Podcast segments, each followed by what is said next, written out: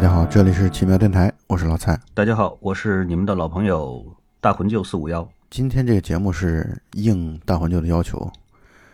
苦苦哀求了大概一年的时间，然后我们才来录这个节目。对，实际上是填坑。很早以前我们就谈过了，我们要来录一个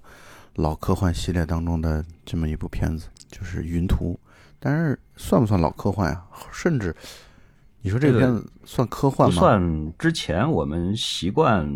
叫的那些老科幻，因为那些科幻确实都太老。对，这个片子可以算是科幻片，但是没没其他的片子那么老。但是主要录这个的原因，是因为在年初的时候好死不死立了个 flag，说今年 一定要录云图。但是呢，就是录云图，我对你说的一句话印象特别深刻。你说云图你看了大概有几十遍了吧？可能差不多，我光在电影院看了可能有六七遍还是七八遍的样子，已经记不太清了。对，我就基本上看了两遍。嗯啊，我是说电影，一遍是最初在。国内上映的时候，我去电影院看的，嗯，然后一遍就是这次重温的时候看的，嗯，当然我也后来也了解到，就是我所看的现在这次第二次所看的版本和第一次版本之间时长上其实差了大概有三十多分钟，对，半个小时。如果咱们从剪辑的这个角度来说的话，其实差三十多分钟，你可以算是另外一部电影了，其实。我是说，就是两部电影，其实你可以理解为这已经是被剪得面目全非了，因为他又不是说去掉了一个故事，嗯，而是说他每一个故事当中都在给你缩水、缩水、缩水，对，然后缩到最后的话，其实真的可能是两部电影了。对，他在哪儿都给你采集到。对，以及这次为了录节目啊，就正像大魂就说了，我们现在越来越像一个读书会节目，或者说读书会组织，就是我们这个又把这云图啊。大卫·米切尔的这个原著小说啊，又认真的通读了一遍。但是读的过程当中，有享受的瞬间，也有特别难熬的过程。因为他这个从小说本身开始，就是在进行一场非常强烈的故事结构和智力的游戏。这是作者自己在对自己进行叙事的这样的一个挑战。嗯，它本身呢，这个云图就是六个故事，六个故事，从大的角度来说。也许是相关，但是从细节上来说，可以说没有太多相连的，剧情与剧情之间也没有互相的逻辑关系的。但与此同时，它在叙事结构本身上又玩了很多的技巧。嗯，而更有意思的在于电影的制作的过程当中啊，它其实和小说的叙事结构又发生了可以说翻天覆地的改变。是的。因为小说的故事结构像是一种镜像结构，对，就他把这个六个故事呢，一二三四五这五个故事分别拆分开了。嗯，他的讲法是一杠一、二杠一、三杠一、四杠一、五杠一，然后六，然后接下来又把这个故事又按照五杠二、四杠二、三杠二、二杠二和一杠二的这种次序镜像式的，以第六个故事作为一个镜面，作为一个轴，嗯，然后来去完全对称在一起。但是呢，这个电影的讲法。就是我在想啊，如果我不是看过小说的话，我会觉得电影这种手法太跳了，太懵逼了。我觉得 就是你一会儿就掉这个故事，然后马上可能大概也就这个一个故事，可能也就展现，甚至短的可能就半分钟的一个剧情，然后就跳到下一个故事，切的稀碎，对，不断的循环循环往复。但从我的感觉来说，你真正进入进去、投入进去，你看懂的话。或者你尤其你看过小说的话，你看这个故事就是电影来说，你肯定是毫不费力的。嗯，因为它在电影的叙事角度上来说，又去掉了小说当中很多冗长的、对繁琐的、没有什么太大价值和意义的，对于理解故事没有什么太大价值意义的一些东西，它又去掉了。嗯，所以呢，以至于它在电影的理解的角度来说，故事讲的其实很清晰的。但是呢，他这种讲法本身其实不友好的。对于你如果只是想看一个爆米花的这种大片的话，或者你压根儿对之前的小说完全没有了解的话，其实是很不友好的啊。但是呢，就是我在看了之后，我会觉得这个叙事本身很好玩，很有意思，这才是改编嘛。否则完全都按照书的那种方式来去进行的话，那不就没劲了一点吗？当然，这种改编本身它有好有坏，我们后续在讲的过程当中也会跟大家来去分享这件事儿。对，《云图》小说是零四年出版的，那个时候高校的 BBS 还比较流行的时候，曾经有一次在水木清华 BBS 的科幻版，然后大家好像在讨论新出来的一些个科幻小说哪个比较好的时候，然后当时有一个，我记得好像还是一个挺有名的一个 ID，我忘了是星云还是谁，因为星云是可能是很多听众朋友比较了解的，当时算是国内的青年一代这个科幻小说家最有名的一个。然后他当时好像是在板上贴出来了，说是我强烈推荐大家读一读这个《云图》这小说，特别特别牛。然后就好多人都去读，然后有一部分人就跳出来说看不懂，另外一部分人说看得稀里糊涂。我印象当中，我第一次接触云图是这个时候，一二年的时候，这个电影上映了。当时我在英国，然后我想起来了，是之前是根据这个小说改编的，但是小说讲什么，我已经几乎没有什么特别明白的印象了。但是既然是当时那么牛的一个。小说改编的，而且还是沃卓斯基姐弟他们拍的，那肯定是该去看的。然后看了以后就拔不出来了。第一遍看了以后觉得哇太牛了，但是你要说牛在哪儿，怎么个牛法，好像你又很难很难说得清楚，那就必须得再看。然后再看了一遍了以后，又理解了一点，又有一点感触，然后再看，就前前后后就看了很多很多遍。平时在家里边的时候，然后也是开着它当背景音乐这么听，到现在反复循环了很多很多遍，次数已经记不清了。我想问一下。拍这个片子的时候，沃卓斯基还是姐弟是吧？对，拍这个片子的时候是姐弟，嗯，现在是姐妹，当时应该是姐弟，就是《黑客帝国》时候是兄弟。对 对对，对。我们每次要聊沃卓斯基的时候，我们就必须得要去确认他们的这个时间。对，而且这个时间挺不好确认的，其实。什么片子的时候是什么性别？这每次都是我们在聊沃卓斯基的时候一个有意思的梗。是，其实《云图》这个片子，我想稍微的做一点介绍就。很多的人认为它很烧脑，我觉得其实它一点都不烧脑，根本没有什么对烧脑的，就是要想要看懂是一点都不费劲的。尤其是电影，已经把它讲得很清晰、很明白了，没有什么费劲。主要原因是因为电影当中这个，包括书当中这个六个时段啊。时刻最早是一八四九年，对，一八四到最后一个时刻呢，它其实已经是相当于人类大毁灭之后，又过了很久很久，所以我觉得这个跨度得有差不多千年的样子吧。对，而且它两个故事之间其实一般来说没有特别错综复杂的。让你要必须要特别注意观察才能够看得出来的那种联系。对，嗯，有联系肯定是有联系，但是没那么隐藏。对，因为六个故事的这个历史时段啊。是有很多的区别的，所以就从服装上，你不用从演员啊，就从服装上，对，就去表现出来，它这个区别还是很明显，对对，很明确的。是包括它的用光，包括它的调色，其实是六个故事是肯定是会有很明显、很明显的区别。对，好，那我们就先来聊一聊这六个故事吧。第一个故事是叫亚当尤因的《太平洋日记》。对，咱们的聊故事呢，其实主要我个人觉得还是总体来说是按照把故事就独立的。去聊，咱们不可能按照 电影那种方式，按电影的叙事次序去聊，那简直就乱疯了，我们根本说不清楚，那样会死人的。其实我们也不知道他在会死人，他在什么情节地方切到了其他的故事。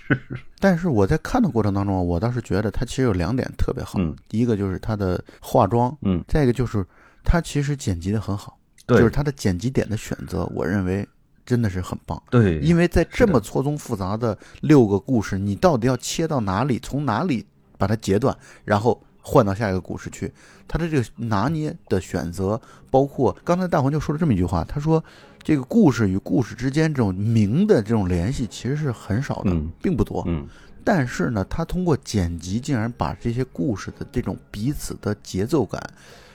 我感觉好像是做的很接近。或者说，他通过剪辑把故事的这种节奏感给串联起来了。对，比如说该起伏的时候，可能这几个故事都在起伏；该这个转折的时候，几个故事都在转折。比如说该逃亡的时候，该战斗的时候。这几个故事都是相接在一起的，是的，所以这就是体现我说的这个剪辑它牛逼的地方。嗯，其实相比起剪辑来，我觉得化妆反而怎么说呢？但是我觉得好像很多的化妆师其实都是能做到他这个级别的，而且这些个演员呢，另外一方面也全都是实力派，都是演什么像什么的。嗯，对，我还得插一句，就是我判断大片的标准，其中有一个很小的一个标准，就是汤姆汉克斯演的片子就是大片。你怎么定义大片？什么叫大片？大片就大呗，大片就场面宏大，叙事宏大，然后就是奔着这个收割票房而去的这种片子，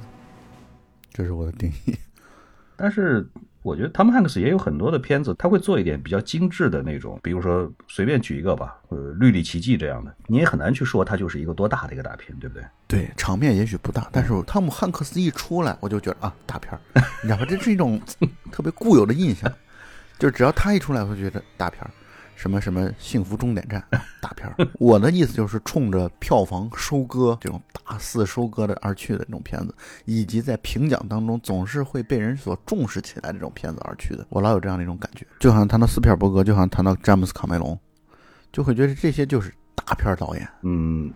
某种角度上来讲，汤姆汉克斯他特别会挑戏，这个我觉得是绝对的。嗯，对，嗯，绝对是他很少很少会选择是一个烂片这样。就是他基本上下限是有保证的，就是他选的剧本来说，对，特别典型的，我前两天刚刚看他的一个叫《灰猎犬号》这个片子，其实投资并不是很大的，而且这个片子整个都是在嗯流媒体上播的，压根儿就没在电影院放。但是这个片子的制作，包括剧本呐、什么的，我觉得都特别好。好的，收藏一下。然后我们现在开始拉回来，好谈到那个亚当·尤因的《嗯太平洋日记》嗯，这个故事呢，应该是在一八四九年的时候一，八四九，亚当·尤因呢是这个故事的主角，他是一个律师，然后他呢是替他的岳父去办事，就是在太平洋群岛上，实际上是替他岳父去签一个贩卖黑奴的一个合同，一个单子，然后他呢负责把这个合同和钱这个带回来，所以要坐船横穿太平洋。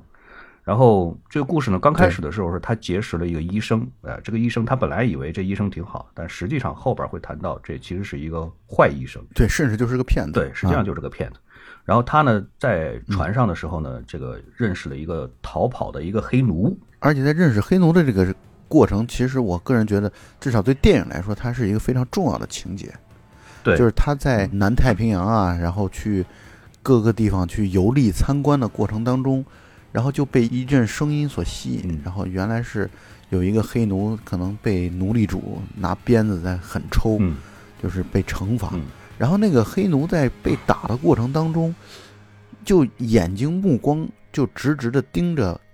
这个故事当中的主角，也就是我们的亚当·尤因，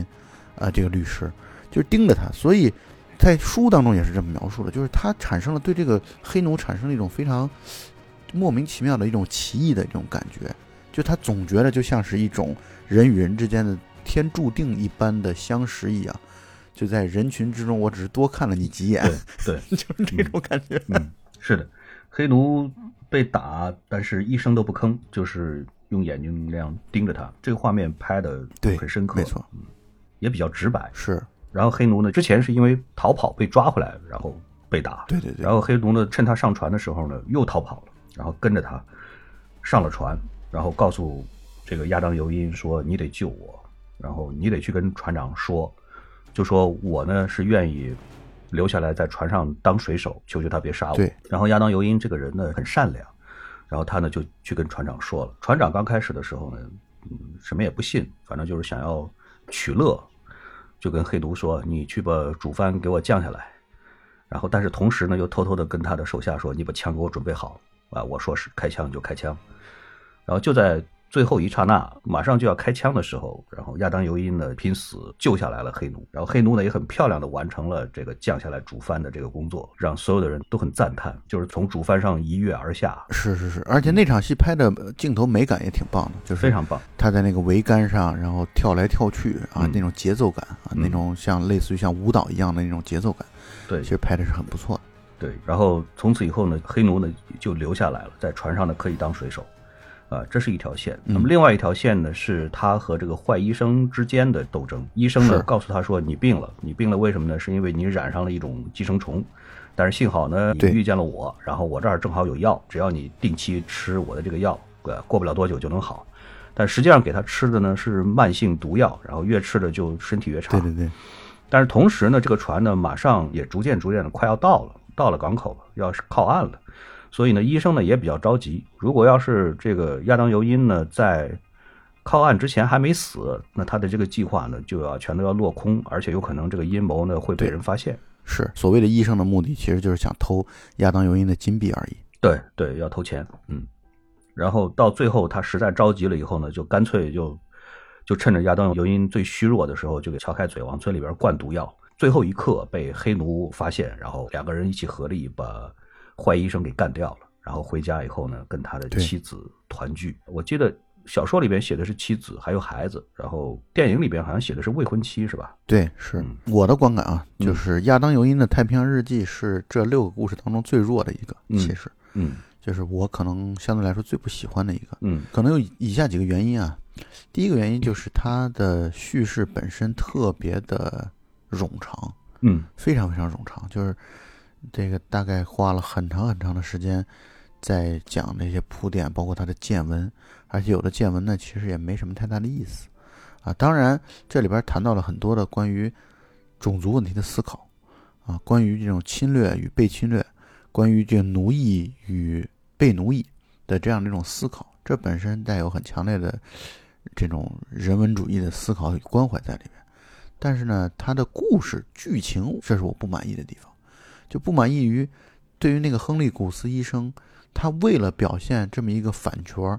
他是坏人，而让他一直在我看来，他一直到全书的可能最最后，就是这个故事最最后，才接出来他的这样的一个反，这本身没问题。嗯，但是这个反呢，就接的很刻意，在我看来，就是属于我突然有一天，我正在跟大黄牛录音，录了两个小时之后，到最后快结尾的时候，我说大黄牛，其实你是他妈是个坏人，然后这时候我们俩开始激烈的争吵，然后这个故事就结束了。这就属于你作者，你随便安排，你想什么时候让谁是坏人，就是虽然你前面在剧情上，你比如喂毒药这些是铺垫，你到最后只不过接出来而已。但是这个力度，我总觉得稍微还是弱了一点。再一个就是这个救黑奴，然后黑奴反救这么一个过程，从叙事的角度来说，这其实是一种相对来说较为俗套的表达手法。所以我对这个故事其实不是很满意。当然，一好就好在它是算是第一个故事，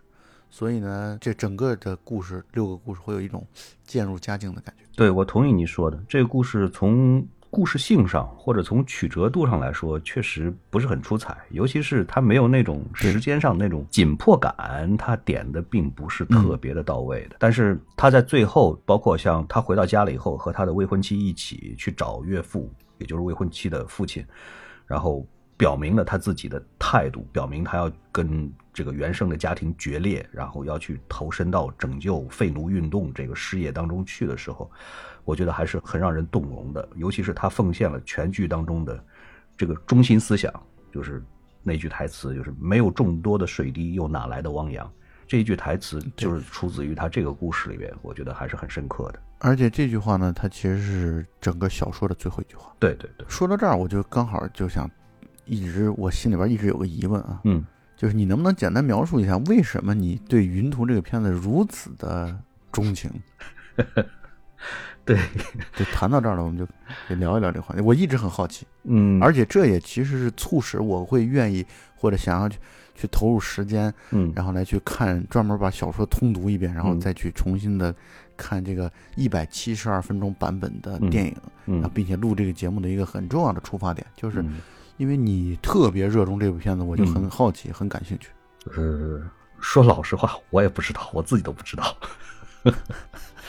这个一种命运的召唤，这是这个电影和这个故事对你的命运的召唤，真的很难很难很难说清楚。就是这部片子在我心目当中的地位，这是从自从它出现以后到现在这么多年里边，一直是我心目当中的 top one，就是最爱，没有之一，是这个这个级别上的，甚至于超过了其他的像《黑客帝国》啊，像什么蝙蝠侠系列这样子的地位的。太莫名其妙了，确实很莫名其妙，我自己都都很难说得清楚。也超过你的变形金刚了，是吧？那是肯定要超过的，那是肯定要超过。我自己都都很难很难说得清楚。只不过就是你知道，有一类片子是它好，是你能说得出来个一二三的，你可以把它条理可以归得很清楚。之所以喜欢它，是因为第一、第二、第三。但是另外的一种片子呢，你看完了以后呢，你可能你的第一印象就是。嘿，好，真他妈好！但是你要想说出来，你会觉得你的词汇、你的这个思维是不足以能够让你明确的表达出来的。就是你可能需要搜肠刮肚的去想很多很多了以后，然后你才能够大致能够表达出来个十分之一二。但是还有很多很多的隐藏在水面以下的，是你无法用语言来表达的。嗯，就这种感觉，我不知道你能不能理解。就是你过一段时间了以后，你再回味这个片子，你就会发现，哎，你好像又多想到了一点东西。但是好像肯定它又不是全部。我特别能理解这点。嗯我举个例子嘛，直接举我实际的例子。嗯我是这么定义这件事儿的，就是有的片子你会在头脑当中其实挥之不去，对或者说它的一些场景，嗯你有的时候莫名其妙的，嗯你在不知道做些什么。你比如说嗯你开车的时候，嗯你洗澡的时候，嗯你可能闲逛的时候，你可能看到远山，看到夕阳，看到一个彩霞的时候，你可能就忽然就会想起某个电影的某一个场景，甚至跟这个什么远山夕阳都没关系的一个场景，嗯完全是有可能的。忽然会想起来，而且有的片子就会你不断的去想起来，或者不断的会出现这样的画面在你脑海当中。嗯比如说，在我最爱的十大片子当中，其中有一部，这片子科恩兄弟的那个《谋杀绿脚趾》。嗯嗯这个片子其实至少在科恩兄弟的片子当中，评价也不是特别突出。嗯然后包括他的还有一部片子叫《巴顿芬克》，嗯，就那个巴顿芬克的那个角色啊，在抱着头，然后仰面着，特别憋不出来自己，他是个编剧嘛，憋不出自己的这个剧本的时候的那个表情，多次的会在我头脑当中莫名其妙的出现，就是他其实跟我的生活你说有什么联系？没有，但是呢，就是他就会有这样的一些场景。我刚说的那个谋杀绿脚趾，嗯其中那个主角就是在幻想当中、梦幻当中、想象当中，他像一个保龄球一样被扔出去，然后在空中旋转着飞舞的这个场景，总是会不经意之间，不知道什么时候就会出现在这自己头脑当中，以至于就会让自己很喜欢这个电影。但是你要问我说，你到底喜欢它啥？你到底喜欢这电影的什么地方？你能不能用逻辑来去串联一下你的这个思路？我觉得我好像很难，就是莫名其妙的，就是觉得这片嗯喜欢对味儿，舒服，看的过程也舒服。在没看它的时候，头脑当中也经常会出现它的这样的一些场景。我不知道跟你的这个云图的感觉是不是一样？就是说，它实际上是通过画面的组合，能够让你产生一种共情，或者说，能够让你感觉到，哎，这个画面或者说这一段情节，它所传达出来的这种这种情绪以及思想，正好击中了我自己，正好觉得跟他共鸣了，或者说，我觉得我以前想要说出来的、想要表达出来的，但是由于我自身的能力和水平的限制，我其实之前一直想说，但是我说不出来。但是这个电影的这个画面或者这个情节，它替我说出来了我以前想表达的东西。嗯，我甚至都可能到不了这种程度，嗯我甚至都可能就是不是因为它所表现的某一个主题或者某个道理才产生这样的情感，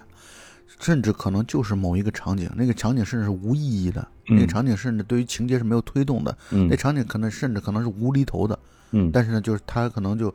这就是对味儿吧。我觉得这个东西就跟你的这个就是有这种缘分存在，嗯所以我是觉得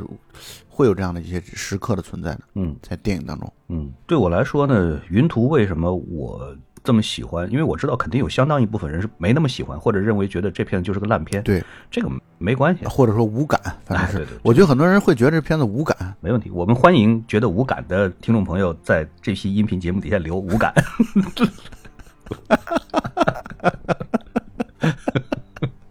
这个没问题，但是我们不欢迎那些朋友们来留讨厌，也行也行，没事儿 没事儿。这就算了，你就自己在心里边讨厌得了，不用在我们底下留言了。我觉得云图对于我来说，我对他的评价这么高，就是因为他全篇几乎从头到尾都让我觉得特别的舒服，都让我觉得我可能随时都会突然回想起来它当中的随机的某一个镜头。所以这部片子就跟你有缘，这部片子跟你是肯定是有缘分的。对好，我们在讲完第一个故事之后发散了一下，嗯然后算是在解答一下我一直对于大魂教的一个身上的一个待解之谜的一个探讨。那么我们现在就可以来谈一下第二个故事。嗯第二个故事叫做《西德海姆的来信》。这地方就要说到这部小说啊，就是这个原作者这个小说啊，它本身在写作方式上做了很强烈的一种。当然我读书少啊，所以我不能用实验性的探索这种说法，这显得咱们读书读的太少了。嗯 但是就从我的阅读体验的角度来说啊，那它肯定是一种对我个人的阅读体验来说，确实是一种很大的挑战。因为它这六个故事本身它的讲法，就像我刚说的那种镜面式的讲法，故事是彼此对称的。再一个呢，就是文体本身会有很强烈的区别，比如有的时候是站在第一人称角度来去叙述故事、讲述故事，有的时候站在第三人称角度来去讲述故事。还有的时候，就像我们现在要谈的这个故事，就是西德海姆的来信，它是完全书信体的，完全书信体。这个书信体的方式呢，既是从第一人称的角度，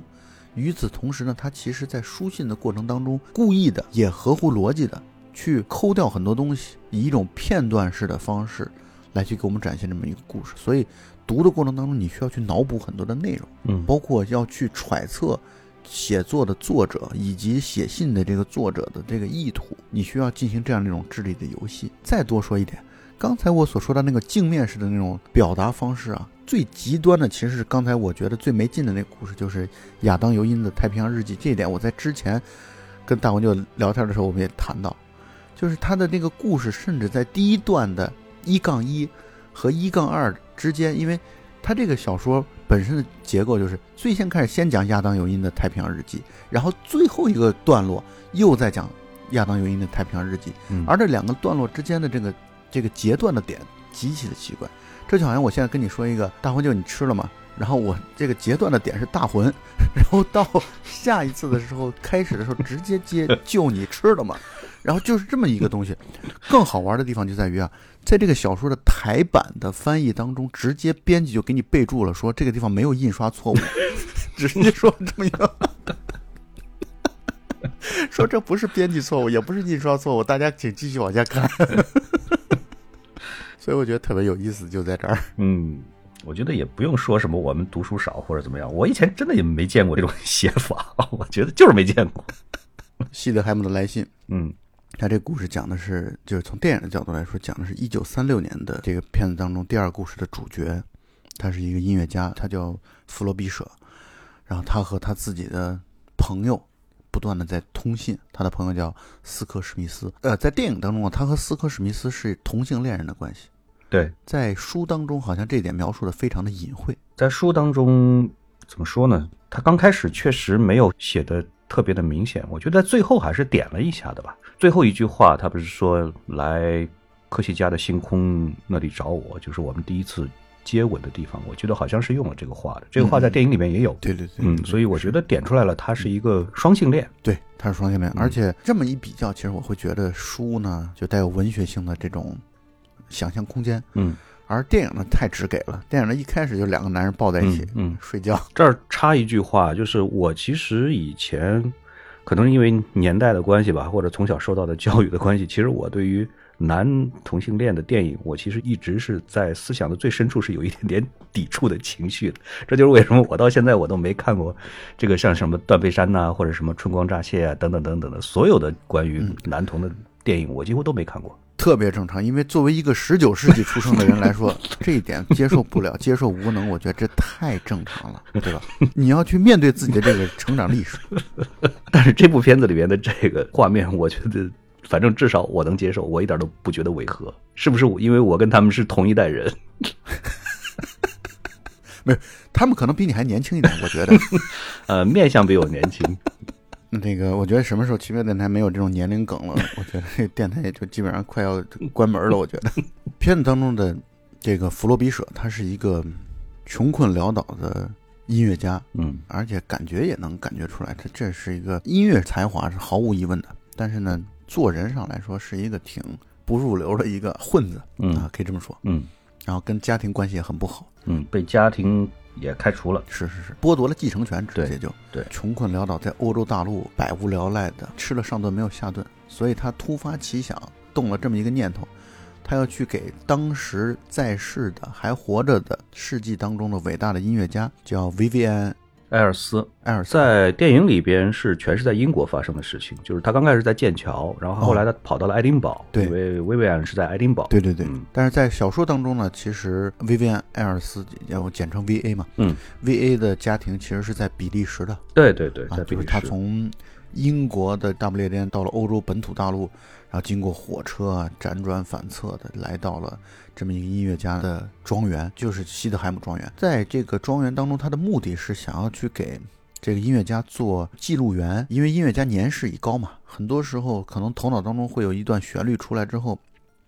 迫切的需要一个也懂音乐的人帮他把它实现，不管是弹奏出来还是记录下来，在这种快速的记谱的这种能力上要很强。所以他一开始他的琢磨的打算就是想要去通过这种方式来应聘，来去解决自己吃了上顿没有下顿的这种问题。然后他在这个庄园当中一开始进展是不顺利的，他想要去服侍的这个老头啊，年龄大了嘛，所以脾气上也不太好。因为老头没有发过招聘广告。是纯粹这个弗罗比舍男主角自己想出来的这么一个事儿，相当于他自己凭空给自己琢磨出来了一个工作的一个位置。他是通过了一个中间介绍人，在小说当中，他只是知道这个老头现在年事已高的这事儿，他然后他自己去主动碰瓷的。嗯，对对。所以呢，他的到来，老头也很意外，就会觉得我不需要这么一个人。但是呢，慢慢的，老头开始测试他。测试的结果一开始很不好，就是老头讲了一段自己要录下来的旋律。那时候好玩就在于那个时候没有录音机嘛，嗯，所以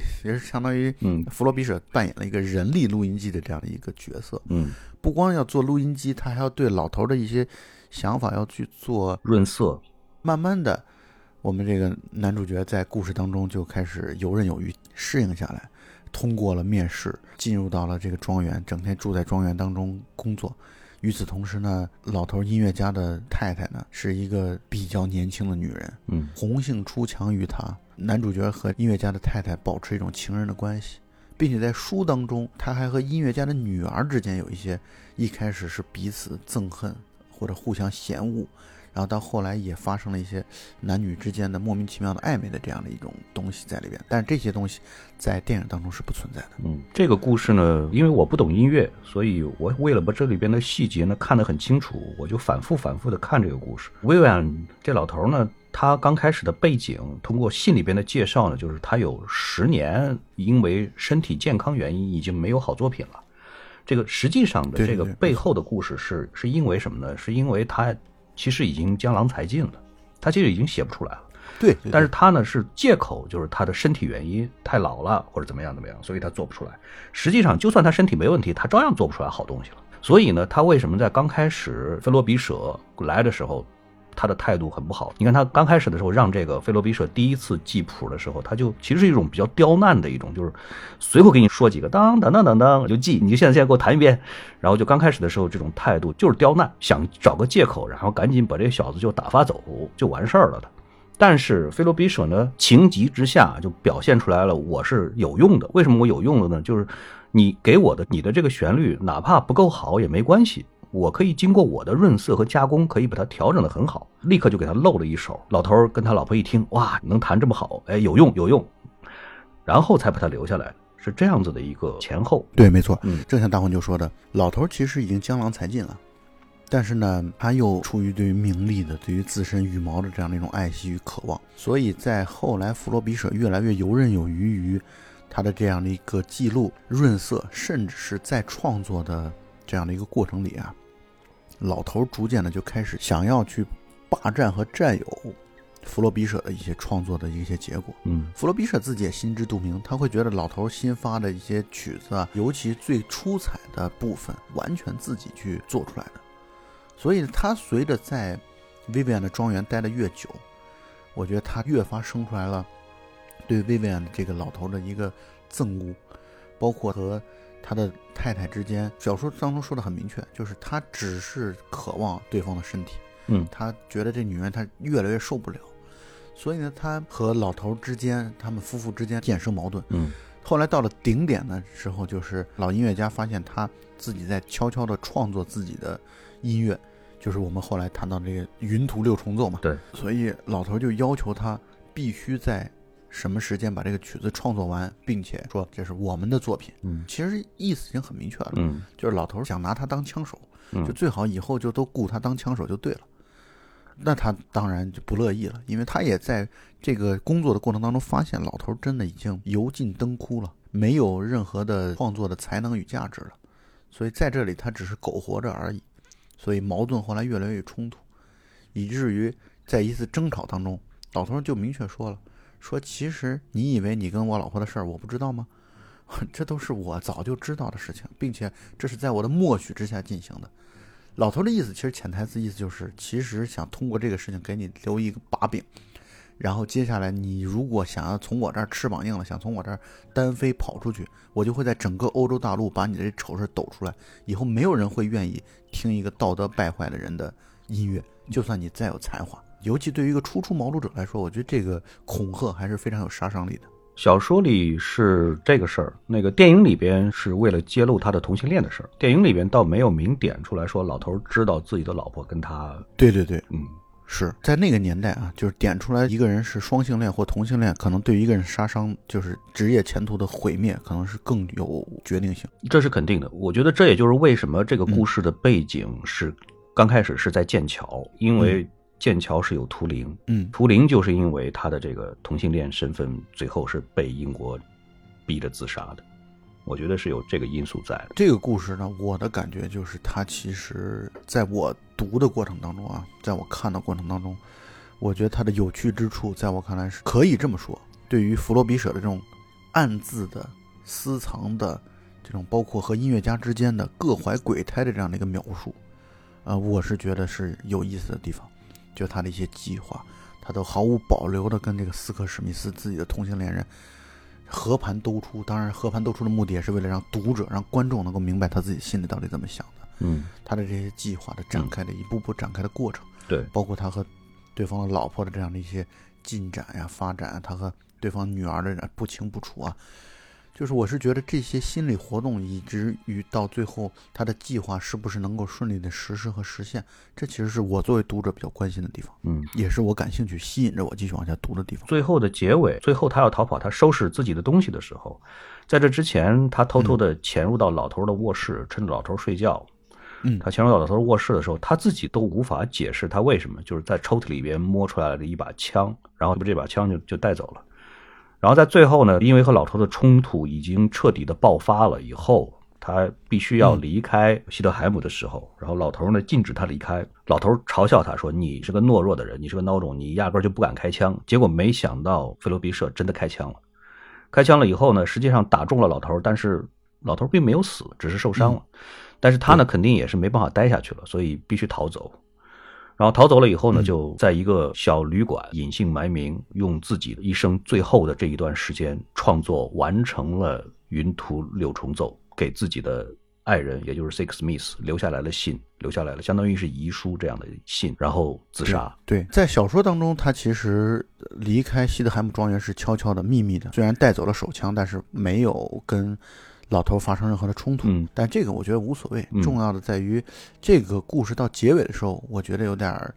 稍微有一点点的结束的太快。当然，我也能理解，对于一个艺术家来说，他会觉得自己毕生当中最重要的创作完成之后，他的人生意义和价值已经实现了，或者说已经没有更多的人生意义了，嗯所以他开枪自杀了。嗯我觉得从艺术家的角度来说，能理解这件事儿，只不过这个过程进展的稍微显得快了一点。这是第二个故事给我留下的比较深刻的印象。这个故事呢，我的感觉就是，第一是台词真的很美，很多他信里边讲出来的词非常非常的优美，简直就跟诗是一样的。对，因为这一篇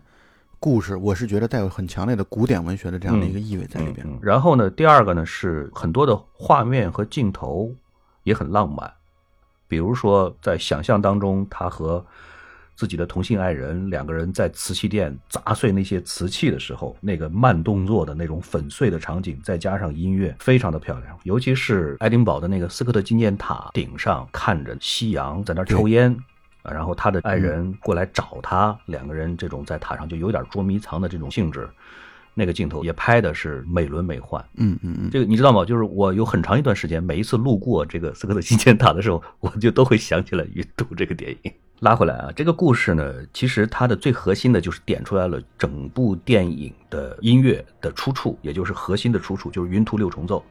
其实就是从这个故事里边来的。它有一个细节，我也纠结了很久。就是他在创作这个《云图六重奏》的时候，老头呢，他跑过来以后，突然说：“哎呀，我做了个梦，然后梦里边呢，我梦到了一个未来的一个餐厅，很奇葩的一个餐厅，然后他们唱的那个歌，你帮我记下来。”结果最后老头还是没想起来，还是溜走了。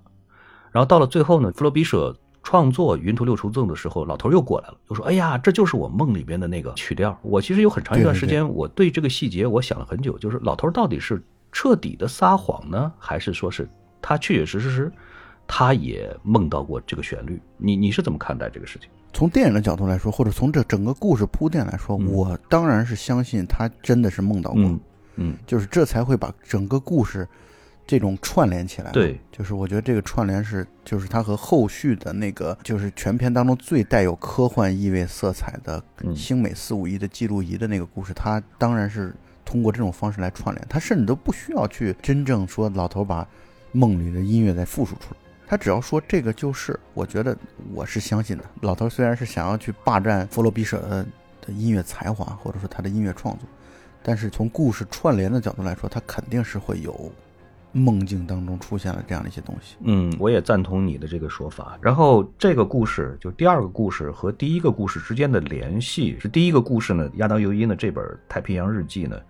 出现在了老头的家里边，对，就是薇薇安的家里。对，然后菲罗比舍呢，晚上没事干的时候呢，他翻到了前半本《太平洋日记》，这其实也是在暗指这个小说本身。他在书里边，对《云图》这本小说当中，他也在讲，把这故事不是一分为二吗？分成两半吗？我估计这个弗罗比舍所看到的版本也是。他在截断的那个部分是一句话是没说完的。嗯嗯嗯，是，我觉得应该这样去理解，这样是顺理成章的。对对对，就是他正好从这一半这个地方撕开了，正好也是《云图》这一本小说的《太平洋日记》这个章节的分开的地方。但是他分开的时候，可没有编辑说这不是印刷错误。然后菲罗比舍呢，他很喜欢这本日记，所以他就托斯科史密斯去找英国那些书商什么的，努力去找到他下半本到底在哪里。结果最后在他逃离西德海姆的时候，他才发现后半本的是被，也许是别人，也许是薇薇安本人，就是拿去垫桌子腿了。实际上就一直在他所在那个卧室里边，但是他找了很久没找着，实际上是用来垫桌子。他说了这么一句话，他说一本没有看完的书，看了一半的书，就好像进行了一半的恋情一样，对，让人很不爽。是，你可以看得出来是一个才华横溢，同时又很自负又很浪漫的花花公子的一个形象。对，从另外一个角度来说呢，就是这样的一个人，他是知识体系极其丰富的一个人。嗯。导致我们在看小说的过程当中，其实是特别痛苦的，因为 跟他的那个同性恋人斯科史密斯在写信的时候，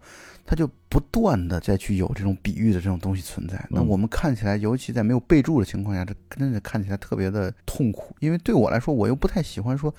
大段大段略过什么东西，硬着头皮读。读的过程当中，这个东西你又不知道他在说什么。嗯，他讲的这个梗，他讲的这个过去的段子、笑话，他到底是什么？他的这种带有美感的这种带有诗意的这样的一个表达，又出自哪个篇章等等都不清楚。嗯，啊，所以就会读的其实挺累的。我为什么老说小说啊？因为小说它才是把故事独立的在叙述的。嗯，但是在电影当中，我没法这么说的地方就在于，因为它全是交织在一起的。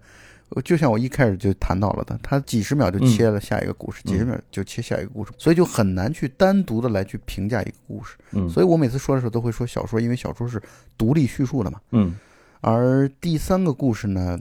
叫半衰期路易莎雷的第一个谜。嗯，这个故事就已经开始慢慢的渐入佳境了。我觉得在开始符合我们作为普通观众的这样的一种阅读也好，或者说。对故事的这样的一种渴望也好的，这个在满足这些东西了，因为他在讲一个可以说跌宕起伏的，然后带有很强烈的剧情冲突的这么一个故事。这个应该是七十年代的美国，你看他的这个服装啊，包括街景啊，包括汽车啊，对，都是很典型的。没错，七十年代，七十年代的在美国呢，是一个经济在腾飞的这样的一个年代，但是同时呢，也是大财团。这种大的这种托拉斯也逐渐的形成，尤其是在一些关键的一些越来越垄断领域，像能源呐，这种交通啊等等等等。主角这一次是一个女的，叫路易莎雷。那么她呢是一个记者，这个记者她所在的这个杂志叫《小望远镜》，但这个杂志其实是一个挺一般的一个杂志。但是这个记者呢本身不太入流，这个杂志很不入流。然后她呢，这个记者呢本身由于她父亲当年就是一个。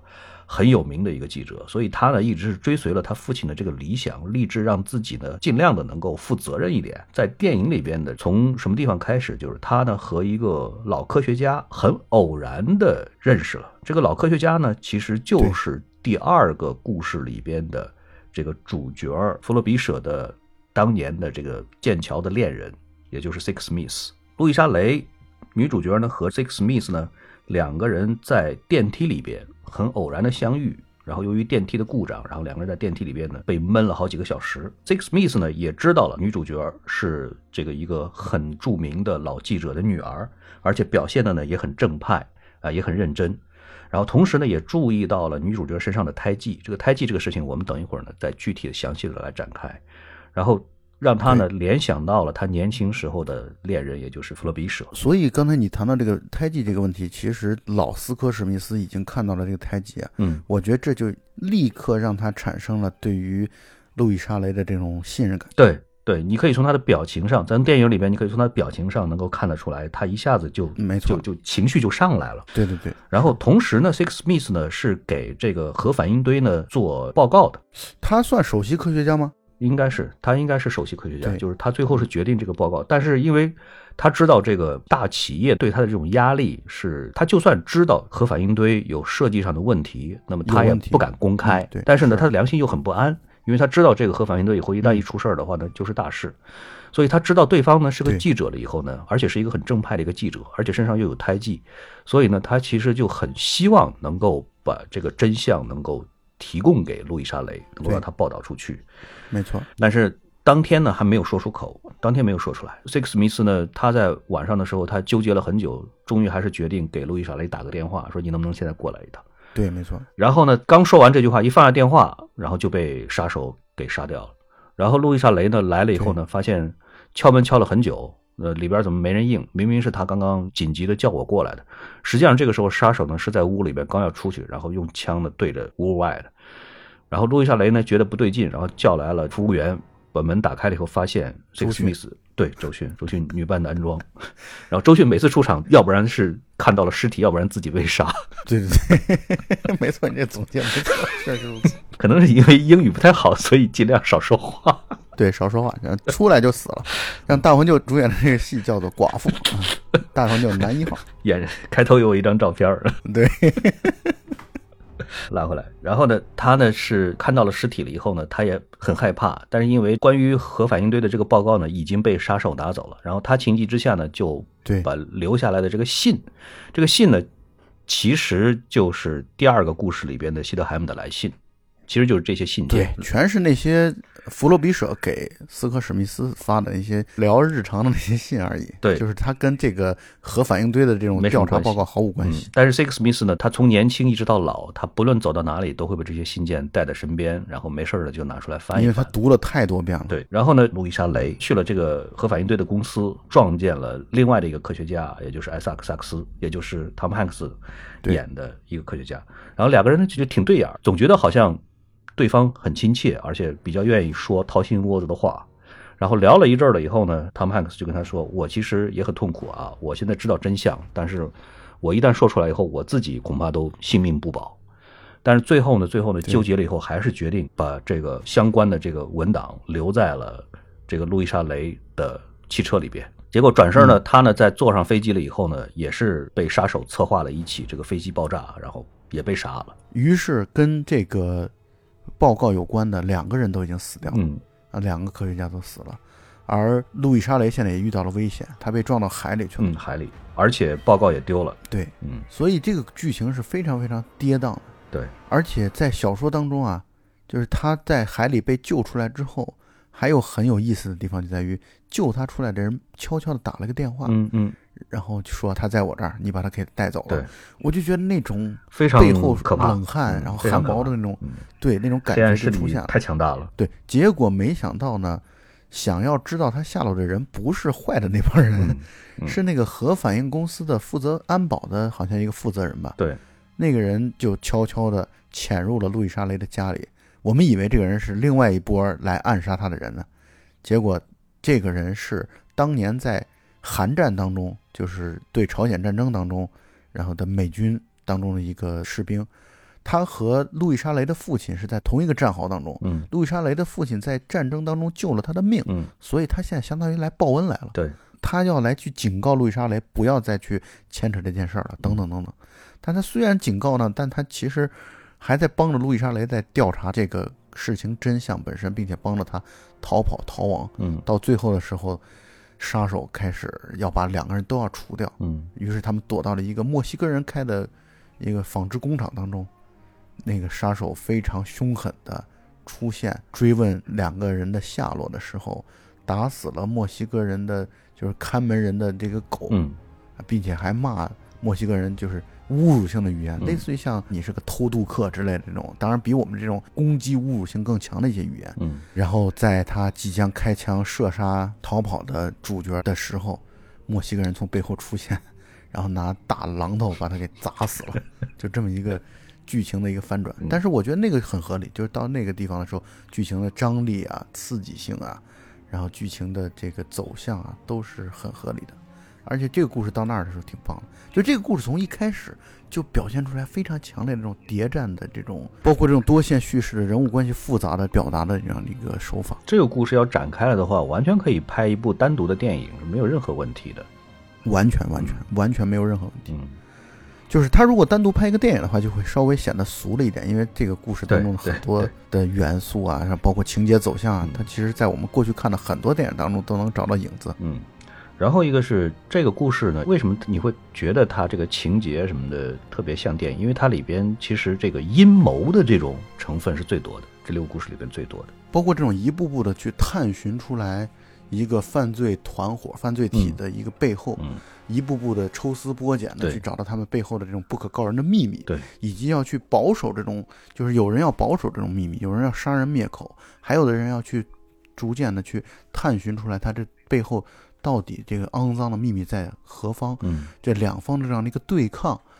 那就跟亚当·尤因的那《太平洋日记》比起来，那简直这个故事的跌宕起伏的量级要高太多了。，是的，而且嗯，故事的这个结尾呢，是他们干掉了杀手，逃出来了以后，在故事里边还有一个他家的邻居的小男孩儿，然后有小男孩儿呢发现了 Six Smith 呢，实际上在死之前把另外的一套副本呢寄给了自己的侄女，然后他们联系上了这个 Six Smith 的侄女了以后呢，把信件还给了他侄女，然后从同时从他侄女手里边拿到了这个核反应堆的报告的副本，然后揭露了这种大公司的阴谋，实际上就是故意的要把这个核反应堆设计的有问题，然后让它产生灾难性的后果。这样的话呢，就会让国家重新的回到使用传统能源，也就是石油上面来。这样的话呢，大型的石油公司才可以从中呢获得最大的利润。这种阴谋，对，当然我这么说啊，我这可能是过度猜测，嗯。就是我觉得这样的一个叙述本身就是，呃，这个核反应堆然后出问题，然后可能会潜在出问题的东西，它和后来第六个故事就是人类大毁灭，我觉得它其实是有很强烈的暗指的。嗯，有。人类其实是有可能把有可能自己嗯。作死的，嗯，对，这个是很多科幻题材里边反复讲的，永远的主题。一个很永恒的一个主题，就是我们不知道第三次世界大战用的是到底是什么武器，也许是核武器，也许是什么别的武器，生化武器什么都有可能。但是第四次世界大战用的一定是榔头和石块儿、棍棒和石块儿。这就像人猿星球一样嘛，嗯人猿星球的时代其实是我们人类文明已经高度发达之后、嗯毁灭了之后，嗯然后人猿才占领了地球，成为了地球的统治者。嗯，那个好像是三几几几年的时候，三一几几年的事情。对人猿星球的第一集结尾的时候，看到了倒塌的那个嗯自由女神是像，然后这是非常震撼的一个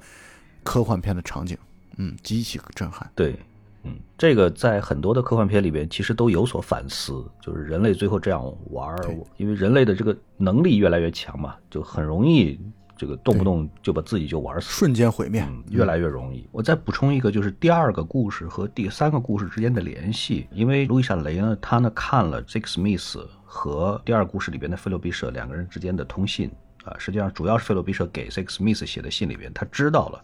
菲洛比舍创作了《云图六重奏》这样的一部乐曲，然后他呢就四处去找。在一个唱片店里边呢，然后托人找到了《云图六重奏》这个唱片，然后他在唱片店里边去拿的时候呢，就跟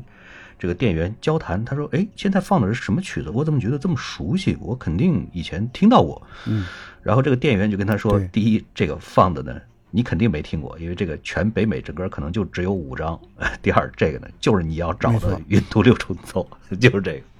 而且嗯很有意思的，就是说是在电影里边，这个店员还是这个本卫肖演的，也也就是菲洛比舍这个演员演的。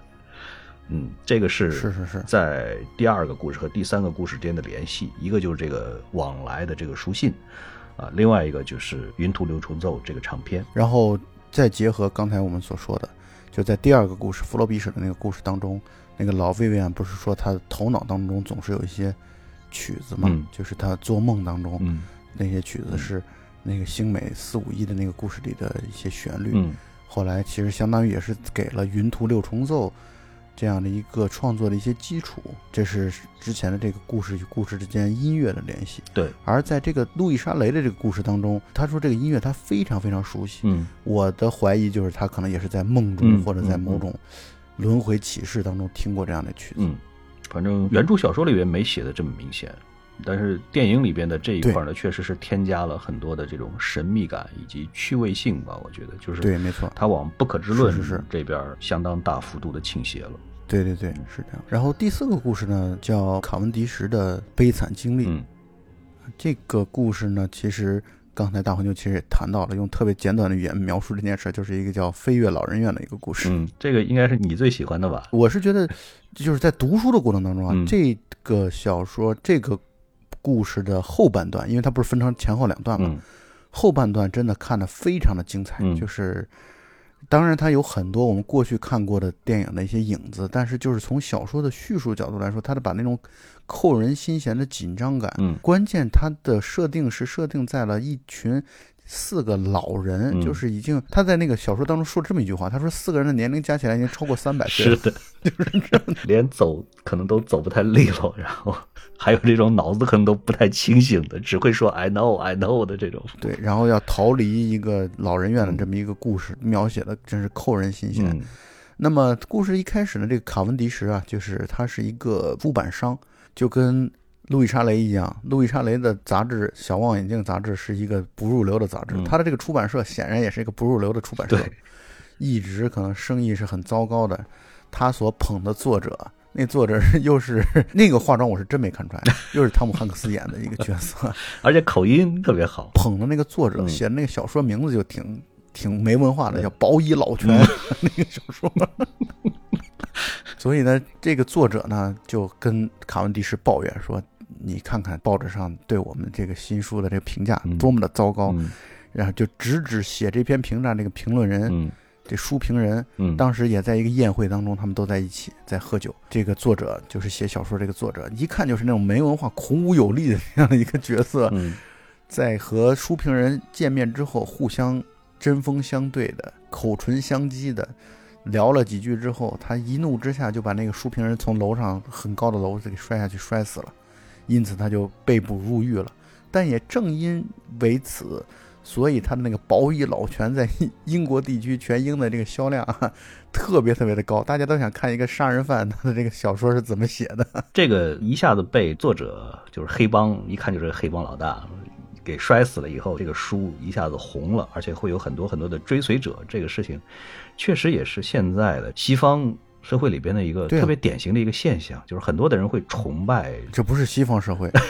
这是咱们整个现在整个世界都这样。你说话不用那么客气。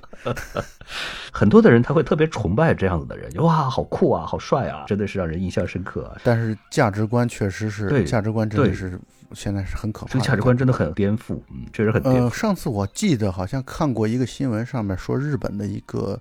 杀人犯，嗯然后呢，因为他长得太帅了，嗯所以呢，就是底下的评论全都是说，被杀的也肯定是招惹到他了。这么好看的一个人，怎么可能会暴怒呢？怎么怎么？就是这种，就是屁股已经歪到了一个很可怕的一个程度的罔顾事实，嗯就杀人事实可以不去考虑。嗯我觉得这都是一种很病态的一种喜爱和崇拜。我觉得确实很奇怪，这一点我也想了很久，我觉得特别不可思议。我对于现在的很多的新的出现的这种状况吧，或者事件，我觉得我还都能想象得出来，能容忍。但这件事情上，我确实特别的觉得奇怪。你像我们在过去的很多的这种影视作品里边，他为了区分好人坏人，他通常都会把坏人描绘的设计的形象上就是这种特别丑啊，獐头鼠目、贼头贼脑，或者特别难看。好人就是一身的正气，浓眉大眼，一看就特别英俊，或者特别帅，或者特别漂亮，或者怎么样。现在早都不是那样的年代了。按理来说，现在的人们应该能够更客观、更正确的能够分开这种外在美和内在美的这种区别。但是为什么现在的人反而在这个事情上反而退步了，更加的保守了，更加的不如甚至于不如几十年以前的这种观点。这个事情我一直没想通。嗯，反正这个观点是很可怕的，我是觉得非常可怕这种颜值即正义的这种对，非常非常可怕，很可怕的嗯。当然，我觉得嗯能够客观清醒的认识的，像咱们俩这样的，可能肯定都是颜值不会太高的。但是事情也是有例外的，大红舅，你不要谦虚。所以呢，他其实也是在讽刺一种病态的这种社会现象。嗯流量高了之后，大家都会趋之若鹜的想要去看看他到底在想些什么，在说些什么。嗯他一旦杀了个人，他的小说就立刻卖得很火。嗯然后卖的火了之后呢，看上去这个卡文迪什好像要平步青云，要开始扭转乾坤了。嗯结果没想到他有一天正在上厕所，正在上大号的时候，来了三个黑帮，然后来讨钱。嗯是《保以老拳》的作者的手下。嗯虽然《宝乙老泉》的作者已经入狱了，已经在监狱当中了，但是他的手下以非常凶狠的手段威胁卡文迪什，第二天必须给他们五万英镑。嗯，而且是现金旧的，不要连号什么乱七八糟的，反正就是一看就是黑帮的这种典型做派。然后卡文迪什虽然靠着宝乙老拳啊，相当于打了翻身仗，但是他实在是之前欠的钱太多，嗯所以他们这次这个分红的这些东西全部都去还旧账去了，以至于他现在只有大概两千英镑的这个钱，嗯所以他非常的糟糕，时间紧迫的要在第二天必须要去筹到五万英镑。嗯他有一个富裕的哥哥，就明显感觉他们兄弟俩的感情关系也不是太好。嗯但是，他还舔着脸去找他哥哥，因为他已经是六十多岁的一个老人了，他的哥哥年龄也挺大。对，然后他去找他哥哥，想要要钱，然后想要让他哥哥帮助他，然后跟他哥哥说遇到了困难，他哥哥就觉得你是在骗我，你少来这一套，你把先上次欠的钱先还了再说。于是呢，这兄弟俩就沟通的很不愉快。嗯但是呢，他哥哥到后来说是这样吧，我帮你想办法解决，但是你就先到一个地方躲一躲，我给你安排一下。于是给他安排了一个酒店，然后让他去躲一躲。在他找他哥哥之前，反正他是四处跑去找别人借钱，但是这哥们儿肯定是圈里边有了名的老赖，所以没人搭理他，他就想办法去捞钱。比如说，他给人打电话说：“我卖这个查尔斯·狄更斯的书桌。”然后对方没理他，说：“查尔斯·狄更斯的书桌早都已经在博物馆里边了。”他说：“那阿瑟·柯南道尔的书桌你要不要对就这个场景啊，你看过《买凶拍人》吧？？”嗯他就很像《买凶拍人》里边那个兜售自己的那个杀人业务的那个时候，给各个主顾打电话的那种感觉。嗯然后他说：“你好，我是卡文迪什。”然后嘟嘟嘟，就 就他只要一报名字，然后人家就把他电话挂了。嗯对，所以这个地方拍的真的是很有喜感。呃，然后他哥不是就说要给他安排一个地方，让他先避避风头嘛。嗯于是他到了一个酒店办理入住。第二天一大早一醒来之后，发现一个非常就是身材魁梧的女人在自己房间里边，他觉得很莫名其妙，然后他就就骂人家说：“你这服务员怎么一点都不懂礼貌？这我还在睡觉呢，而且你就没经我的允许，你就竟然进了我的屋子。”然后被那个身材魁梧的女人一顿修理。嗯他去前台投诉嗯说：“你们这儿竟然有疯子服务员嗯对住店的旅客这么糟糕。”结果他下楼的时候就看到一堆的老年人，老头儿老太太，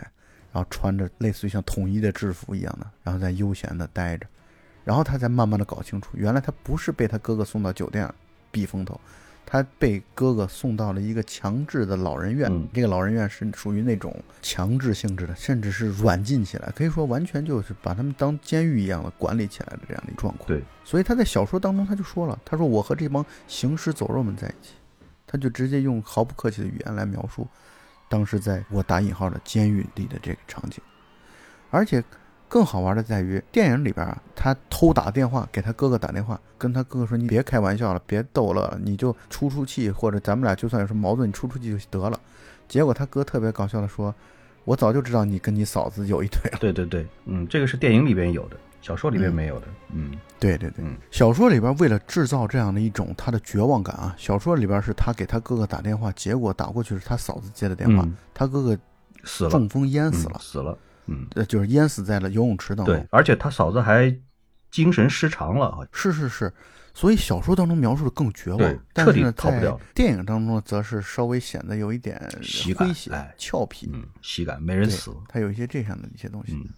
就包括这个卡文迪什本身也不是什么好东西，跟自己嫂子乱搞对的那个人。对，所以我其实这部分我更喜欢小说的处理，因为我会觉得他把这样的一种绝望感因为他们在这个老人院里边受尽了虐待和折磨，其实是，嗯就是有严格的规章管理制度，而且还会给他们吃类似像泻药啊，包括昏迷的这种让人昏昏欲睡的这种药啊，方便管理。嗯对，这其实就是一个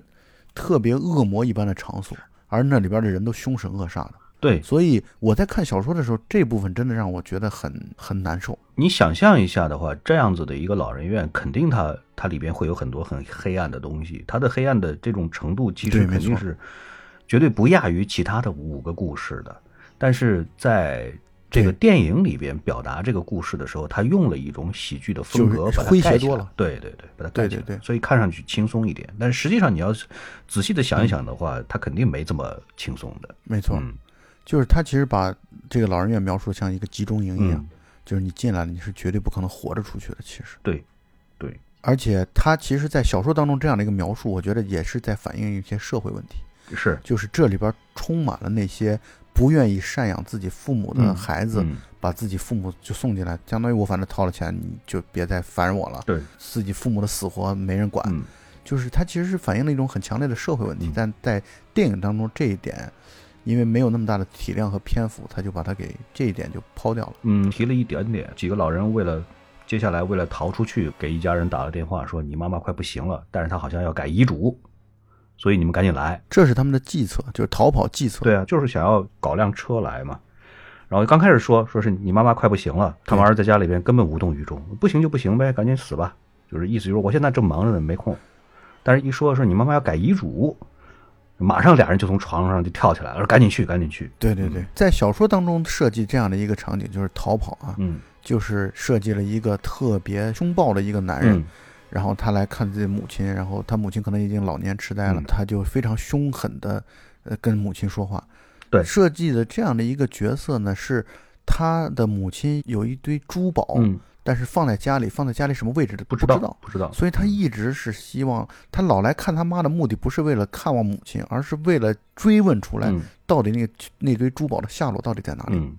所以四个老人要从这儿准备策划越狱的时候，逃跑的时候，他们首先要解解决的就是，因为这个地方老人院应该在一个很郊区的一个荒凉的地方，嗯，所以他们首首先要解决的是交通工具的问题。，对，因为他们发现这个凶暴的男人开的车很大很好，嗯值得利用，嗯所以他们的计划计策当中，就是给这个男人偷偷的打电话，嗯跟这个男人说：“哎，你妈妈快不行了。”但是他在去世之前，他在离开之前，他一直在念叨说：“我的珠宝放在哪里哪里，嗯我要跟我儿子说什么。是，然后他这儿子就特别的兴奋的，然后说：“你们等着，我们马上到。”然后就嗯带着自己老婆就过来了。嗯这个策划逃跑的过程啊，我大胆猜测一下，嗯他为什么搞得喜剧诙谐一些？是因为这样的越狱的一丁一卯的认真的越狱的这种故事实在是太多了，嗯。就是可能观众会有一些，因为你逃狱都可能要经历的，面对守卫、面对门锁、对，面对没有交通工具、面对饥饿、寒冷等等这样的一些状况都差不多，嗯。所以呢，导演会觉得再继续这样的一种纯粹的把越狱当做唯一的一种方向来去表现，可能会有点俗套，嗯所以他增加了很多喜剧的元素，嗯以及他在表现着老人们的这样的一个逃狱本身是带有很强烈的冲突，因为男主角在戏里边都中风了。就是在小说当中，其实他都中风了，就是行动不便的，对。就是这样的一种戏剧冲突会更加强烈一些。嗯，另外一个我的感觉就是，这个电影里边呢，他在这六个故事的表现形式上，他故意的做的是尽量是涵盖了故意的每一种表达方式。没错，你看，包括类型，对对对。有科幻，对，有古典的这样的一个故事，嗯。有悬疑，嗯。有这种犯罪，有喜剧等等等等元素，都其实他是在刻意的尝试不同的表达手法，，对对。刻意的把六个故事做的尽量的不一样。对，然后包括也有比较悲情的东西，就是我觉得他在第六个故事当中就比较悲情，嗯就是他会把这样的一些元素都做的比较到位一些。对。所以你看，他除了这个故事以外，其他的五个故事里边几乎没有笑点。没错，嗯，都挺沉重的，其实。我所能想得到的，好像就是在最后一个故事里边，原始人部落见到女主开着飞船来的时候，其中有一个问他说：“你们飞船用的是什么来推动的？” 女主说：“我们核动力燃料核动力。”然后那哥们儿就假装听懂了一样的，跟旁边人说：“哦，他说的是这个核动力引擎。”我觉得就那个地方有一点点搞笑，别的地方几乎没有一点搞笑的地方。对，嗯所以唐文迪什这个故事确实是算是本片当中的搞笑担当，或者说喜剧担当，它有很多的有意思的桥段在里边。另外一个，从这六个故事的分布上来看，它是逐渐的从写实一步一步的向更加的飞起，比较浪漫化，比较想象力越来越多，越来越多。对对对，所以在这个故事当中，它是一个转折，就是它承接了之前的写实型，因为之前都是发生在过去的事情，嗯，在这个时候，二零一二年它是当下了，那么再往后的就是展开想象力了。所以在这个故事当中呢，他用了一种比较调侃的笔法，然后冲淡了他的这个现实色彩，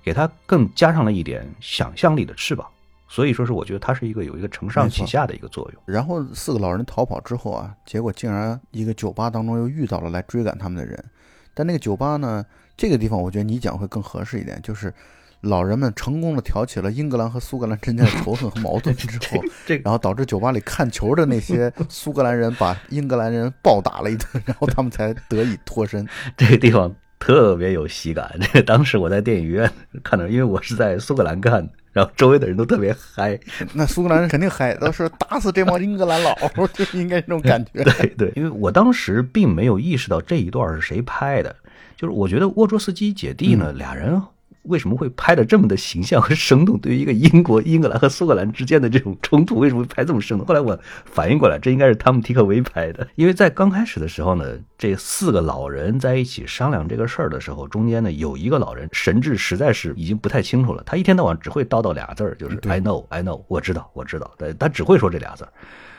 但是呢，大家伙儿还是决定，就是我们逃的时候一定要带上他。没有，一开始计划的时候并没有带上他，后来在逃跑的时候，老人自己拖着脚步，然后拿着自己的行李铺盖，然后直接上了车。嗯，这个是有前因后果的，就是另外一个老太太和一个老头，他们是希望能够带上这个老人的，但是卡文迪许本身呢是并不是特别 care 这个事儿，而且刚开始的时候就表达出来他的蔑视，说那这只鹦鹉不会把咱们的计划给泄露了吧？对对对旁边老头说你放心，他肯定不会泄，他只会说 I know。结果没想到在酒吧的时候，对对煽动这个苏格兰人就是人家干对英格兰的情绪的时候，竟然是这个老头。，对对，实施这个逃跑计划的时候，就像你刚才说的，这个老先生就是自己穿戴整齐，然后拿着包这么一颠儿一颠的跑出来了。这个时候呢，卡文迪许开车其实已经把车都发动起来，已经都快冲出去了。但是三个老头老太太看到了这位老先生出来了以后，纠结了一下，心底做了斗争，然后说：“哎呀，还是得该回去把人家接上了。”车又返回去，返回去，返到门口了以后，把老头接上车来，四个人一起冲出去了。然后冲出去那个撞开那个大铁门那块看的，我每次看到都挺心潮澎湃的，我也不知道为什么，因为这本身是一个很普通的一个镜头。然后他们开出去了以后呢，开到一个酒吧停下来，在那喝酒。然后后边呢，护士带着人，然后来追。包括被抢车的那个车主。对小说里边这一块的描写，它是比较符合逻辑性一点，或者说他把原因交代的清楚一点的。他们有一连串的原因，最后导致了被来追的养老院的人发现了。但是呢，电影当中就是很快速的、很戏剧化的就表现出来这一点。对对，电影里边就什么也没说，反正就是老头、老太太确实心大，然后就把车就停在这个酒吧门外边，结果就导致这个养老院的人这个一下子就发现了。发现了以后，就冲到酒吧里边来找人。这几个老头老太太都在酒吧里面都点了啤酒，都准备喝了，要庆祝一下，压根儿没管外边的事儿。然后这个时候，酒吧里边呢正在放这个球赛，实际上是英格兰对对苏格兰的球赛。没错。这是个苏格兰人的一个酒吧，实际上意思就是说，他们已经在这个苏格兰跟英格兰的这个交界的地儿了，应该是在这么样子的一个对位置上。我是不是能这么理解？就是他那个老人院其实是属于英格兰地区的吧？对对，肯定是属于他们现在等于要逃到苏格兰地区去，是的，是吧？是的，他们一路北上，要往苏格兰地区去逃。然后现在等于在一个跨地界儿的地方，差不多。对对对，交界的地方，英格兰跟苏格兰交界的这样的地方。嗯然后全酒吧的人呢都在看着球赛，一边喝酒在狂欢。结果呢，苏格兰呢毫不意外的就又输了。所以我觉得这地方特真实，就是苏格兰整天就是被英格兰摁在地上摩擦。所以他们等于这些球迷正是有一股火没法发泄的地方。对对本身就有怒气，然后正好呢，这仨呢，护工啊，还有什么车主啊什么的，从外边进来，进来了以后就就站在他们面前，就是说，哈哈，终于把你们给逮到了。然后这个时候呢，这个之前一只会说 I know 的这个老头突然就爆发了，而且他这个爆发，我就说这个电影，咱们现在都觉得他剪辑的这个节奏啊，选的是真好。就在这个小老头的站到桌子上的时候，他喊了一嗓子了以后，这个电影突然剪到别的场景去了，剪到别的故事去了。演了一会儿了以后，然后才又回来，就是你就会觉得这个电影它一直一直的他在，他把这个你的情绪在一点一点他在撑着你。往上撑，他在撑着这个感觉特别好。嗯，这也是很多人感觉看的不爽的地嗯。方，就觉得我他妈正好好看一个故事，你就给我切了，是怎么回事？这他这个云图的感觉就像是在六个频道当中在不断的在切换，就你拿了遥控器，嗯。导演拿了遥控器，一会儿给你看这个，一会儿给你看那个，就这种感觉。对的，对的。但是你一旦要是跟着这个节奏走的话，你不会觉得你对的其实你很情绪中断了，呃，你非常享受。因为他把六个嗯故事融合的节奏，正像我一开始说的，他把六个故事的节奏融合的很棒，就是他的这种剪辑真的是动了很大的心思，花了很大的心力。对对对就是他到底为什么在此时此刻切，以及切到哪里，再从哪里又再切回来，这都是经过精妙的设计的。对，他特别特别像，就是说是我们以前的一句老话，叫“形散神不散”。你甭管在哪个故事里边跳，嗯你的情绪，只要你看进去了，只要你投入进去了，你的情绪是是不会中断的。怎么跳，它也你也不会中断，这个太了不起了。然后老头发表了一番演讲，哎，老头发表了一番特别慷慨激昂的演讲，而且中间是一点绊子都不带打的，把一段话说的是热血沸腾。一段话说的是热血沸腾，然后直接就导致这个酒吧里边两派就开始打，而且他这个打的时候用了很多的这种方言土语，都特别逗。一个苏格兰青年，其实还是那个第一个故事的主角亚当尤因 演的，他在这里边演了一个苏格兰青年，然后就跑过来说：“哈，你们怎么样？是不是要认识一下呀？”然后对方就是那个 Land Rover 的车的车主，他也很恼火，然后就说了一句说：“你就好好的去玩你的那个苏格兰裙的那个袋子去吧。”然后那个话说的很粗，对，其实就是在侮辱对方。对，而且是特别的有这种特征点的侮辱，就这个侮辱就是纯粹就是给苏格兰人用的这种侮辱，直接导致苏格兰人就一拳头直接打掉他一颗牙，并且那个牙的飞行的那个状态，就是带有极其电影化的那种表达的方式，嗯，以极其慢的升格镜头，然后来展现掉到酒杯里边那颗碎牙。嗯是的，是的，酒吧里面打成一团，因为苏格兰人肯定多嘛，主角就获胜了呗，主角就顺利逃亡了，就这么一个故事。对，而且这里边呢还穿插了卡文迪许，也就是男主角，他回忆他当年的初恋。这个故事也写的比较轻松有喜感，就是他在很年轻的时候跟自己的小女朋友在女朋友家里边，本来要度过良宵的时候。结果呢，女朋友的父母突然提前从外地回来了，然后直接就撞见了他们俩的好事儿。那个场景呢，非常非常的尴尬，就是情急之中抓过来一只猫挡住自己的身体，因为猫在抓他、挠他，他直接从二楼窗口一下子翻下去，然后掉在了树上，掉在了这个灌木丛里边。然后他回想起来，觉得非常的尴尬，而且呢，他呢本身呢是也是很胆小、生性懦弱，然后还专门趁着这个逃亡的这个期间，还跑去看了一下当年的这个女朋友现在怎么样，然后发现现在还在那个地方，但是他就是没勇气重新认识。然后一直到他逃亡回来了以后，呃，就是逃亡出来了以后呢，他终于鼓起来勇气，然后去又重新去认识了当年的女朋友，然后又重新的组建了家庭，生活在了一起。这段戏就是很快，就完全不符合逻辑，嗯嗯但是呢，就是你从剧情角度来说，它也确实需要这么一个童话式的一个结局。对就是因为它故事本身已经在，就像你刚才说的，它已经从现实性朝浪漫化的方向在不断的前进了，嗯所以呢。就这段戏到这儿，我觉得观众是能够理解或者能够接受的，嗯就是没有会觉得操什么狗血剧情，我觉得应该不会。嗯，嗯，就是他是因为已经到这个时候，就完全可以把它当做童话来看。对对，它就是一个一个故事，而且是一个已经往浪漫主义的这种色彩去飘了这样的一个故事。对对对，嗯，而且他所在的这个养老院这个大别墅，实际上就是第二个故事《西德海姆的来信》里边的这个西德海姆庄园所在的那个别墅，俩其实是一个。是是是是是。而这个故事当中，因为他是一个出版商嘛，嗯所以他在逃亡呢，就是他以为去酒店躲风头的那个时候，以及后来进入养老，实际是进入养老院的时候，他作为一个出版商，他还在读一个小说作者写的小说，就是路易莎雷的第一个谜，其实就是第三个故事，他就在读第三个故事。对，也就是第三个故事里边的那个小男孩长大了以后写出来的这个故事。没错，没错，嗯是这样的。嗯所以他的这些，我觉得像你们这些云图迷们，嗯 肯定是特别热衷于去找故事与这故事之间的联系脉络。很有趣味。你再比方说，他坐的这个火车，其实嗯和第二个故事里边，弗罗比舍逃到爱丁堡的时候坐那个火车，其实你看那个路线，看那个火车，看那个周围的景色，其实是非常非常类似的。是是是，所以他的故事在这些细节当中，这其实是超过书的这种联系，嗯就是把故事与故事之间联系做得更加的隐蔽，但是呢又好玩，就像彩蛋一样。对对，就很像彩蛋。因为大黄舅实在太过于喜欢这个云图了，以至于我们从一开始就知道这个节目肯定短不了，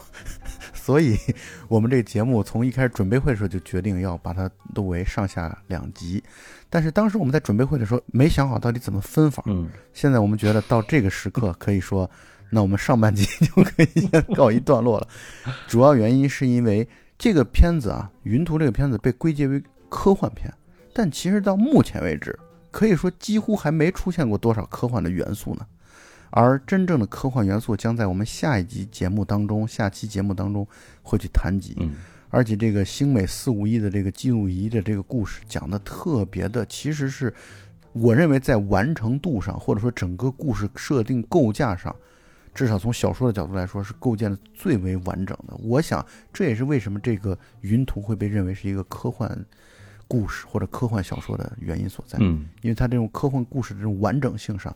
包括这种思辨性，对人的对于复制人的克隆人的这样的一种命运的思考思索，嗯，我觉得做的是很非常非常的全面和到位的。对，第五个故事将会是全篇的，我觉得是全篇的灵魂。嗯，我也是这么认为的。所以，我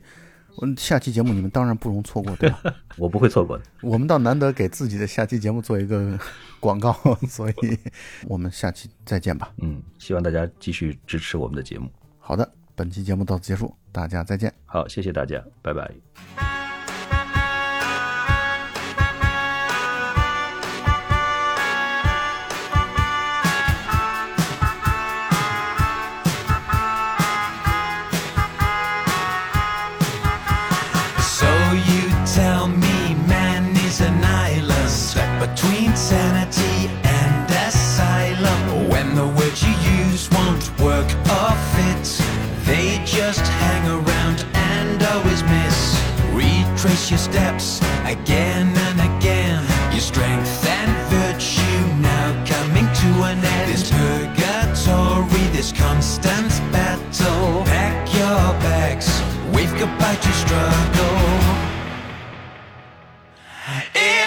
Isolation destroys the worry,